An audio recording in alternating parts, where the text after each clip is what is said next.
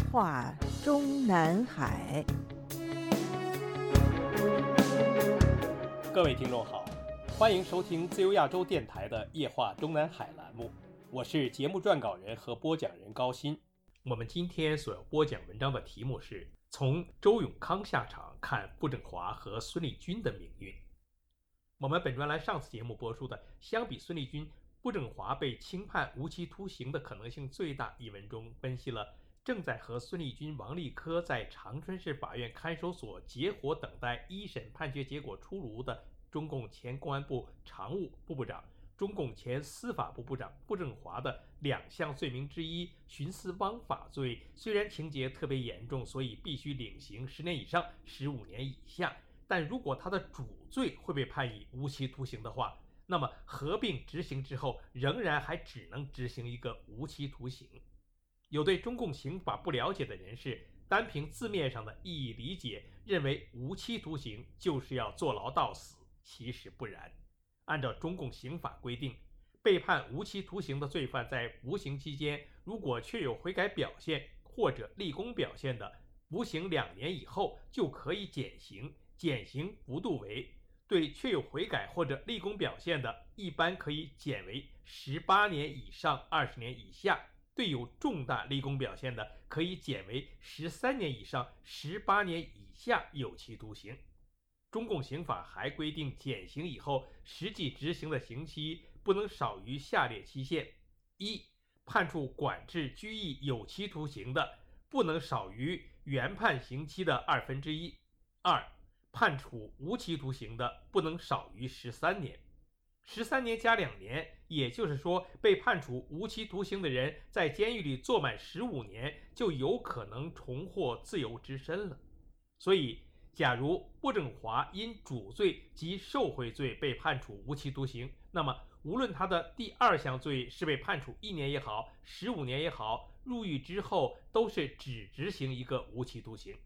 换句话说，按照中共现行刑法，一个被判数罪并罚的罪犯，只要其中最重的一项罪是无期徒刑，就等于是无需再为另外一罪甚至数罪承担法律后果。比如，罪犯甲因为一项罪行而被执行无期徒刑，罪犯乙因犯有两项重罪而被判了两个无期徒刑，那么结果是甲和乙在狱中的最短服刑时间是一样的。而我们在本文里特别强调中共刑法中无期徒刑的具体执行年限，是因为在本专栏上篇文章中已经做过的分析的基础上，我们又将傅政华与习近平在中共十八大上台以来陆续送进监狱的副部级以上贪官进行了犯罪类型和受贿犯罪金额的一一对比之后，更倾向于相信这个傅政华被判有期徒刑的可能性很小。与孙立军和王立科相比，特别是与孙立军相比，仅从其受贿金额角度考虑，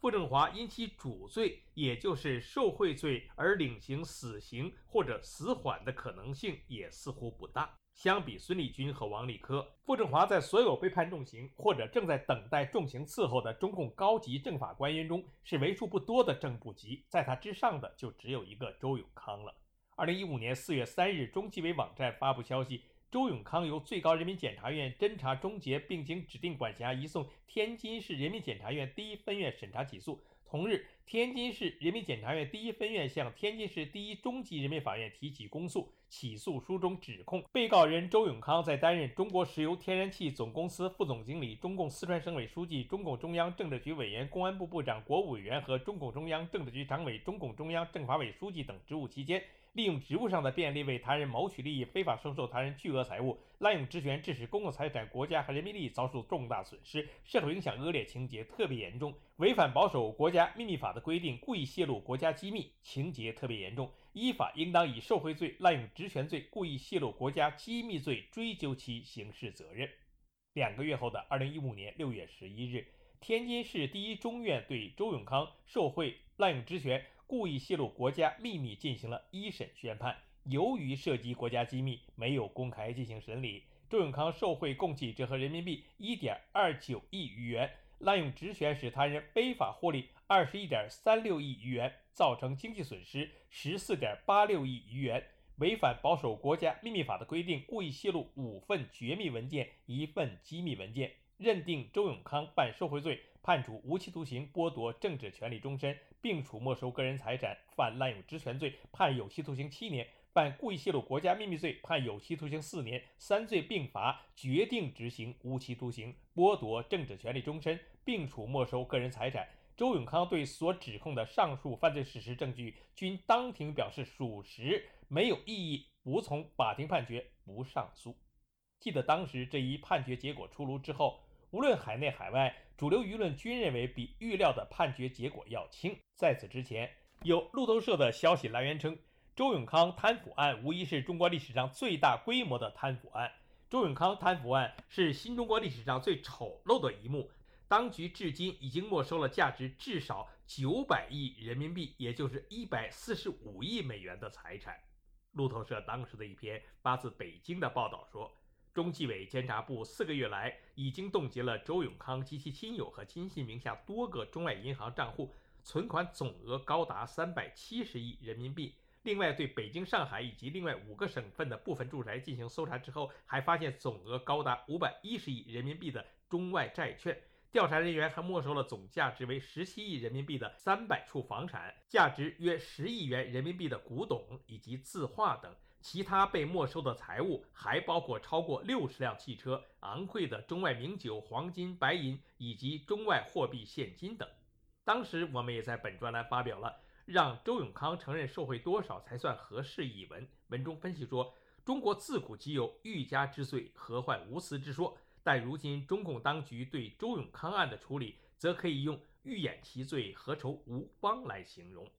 我们在该文中介绍，当时外界关于周永康可能会被判死的推测，其实都是源自于中共自己媒体上一篇先入为主的分析文章。二零一五年一月，还是在周永康被提起公诉之前，中国大陆境内媒体便纷纷转引《中国经济周刊》的一篇相关分析文章。比如网易当时全文转载此文的标题是“央媒周永康罪行极其严重，或被判处死刑”。网易为此文的核心提示内容也故意搞得十分耸动，说是人民日报社主管的《中国经济周刊》刊文分析周永康是否会被判死刑。文章称，根据中纪委通报，周永康收受巨额贿赂，影响极其恶劣。若收受的巨额贿赂达到数额特别巨大。很有可能面临死刑或者死缓判，但是日后周永康被轻判无期徒刑的官方给出的理由是，周永康受贿数额特别巨大，但是能够如实供述罪行、认罪悔罪，绝大部分贿赂系其亲属收受，且其系事后知情，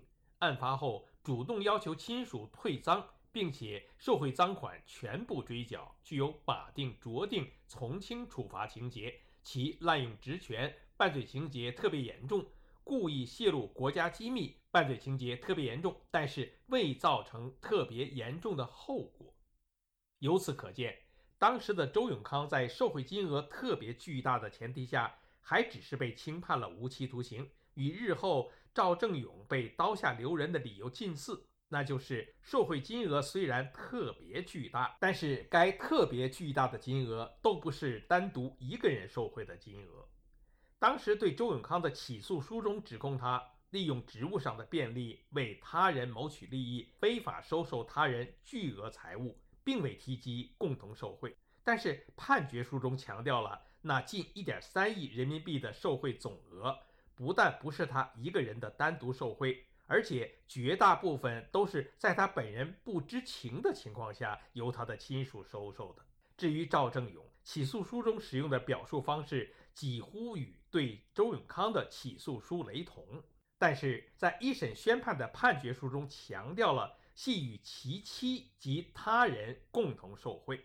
说他单独或伙同其妻等人非法收受他人给予的财物，共计折合人民币七点一七亿余元，其中二点九亿余元尚未实际取得，属于犯罪未遂。而如今的孙立军的受贿罪一项就被一审认定为直接或通过他人非法收受财物，共计折合人民币六点四六亿余元。比较一下，不难看出孙立军未来的下场会比周永康更坏，应该不会轻过赵正永。需要说明的是，按照中共现行的刑法，在周永康已经领受的无期徒刑之上，事实上还有三档更重的刑罚。最重要的一档当然是判处死刑立即执行，就是中国古人所谓的斩立决。比如我们过去介绍中介绍过的赖小民。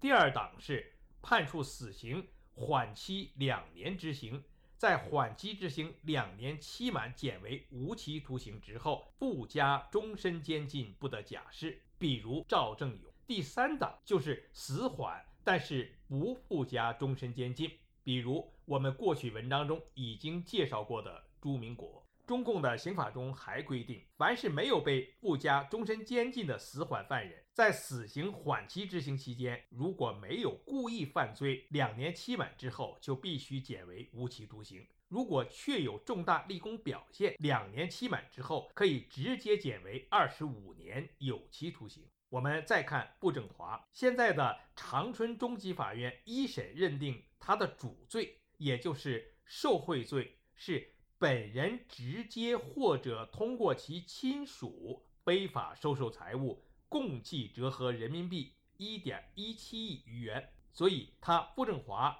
和周永康同样下场，一样都是领受无期徒刑的可能性最大。就在我们本专栏的上期节目播出的当天，中共当局宣布免除了和傅政华一样，当年也是公安部常务副部长出身的黄明的。中共应急管理部的党组书记职务，这令我们想起了五年前傅政华与黄明暗争公安部接班人位置的故事。关于傅政华案的人士都知道，他也曾是中央政法委的委员。正常情况下，中央政法委的委员首先是包括四个副国级，也就是由政治局委员出任的那个政法委的专职书记。以及由国务委员兼公安部部长身份兼任的政法委副书记，再加一个最高检察长，一个最高法院院长，然后就是若干个正部级以及军方代表，包括政法委的专职秘书长、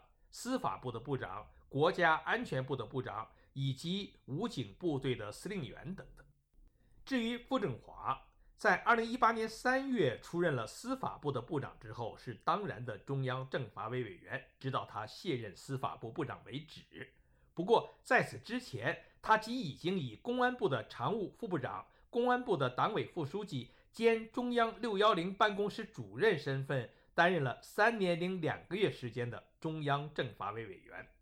二零一六年四月，当时公安部的另外一位副部长。比傅政华年轻两岁的黄明被任命为公安部常务副部长、党委副书记，然后接替了傅政华中央政法委委员的位置。从此至中共十八大召开那一年多时间里，中共公安部同时有两名常务副部长兼党委副书记。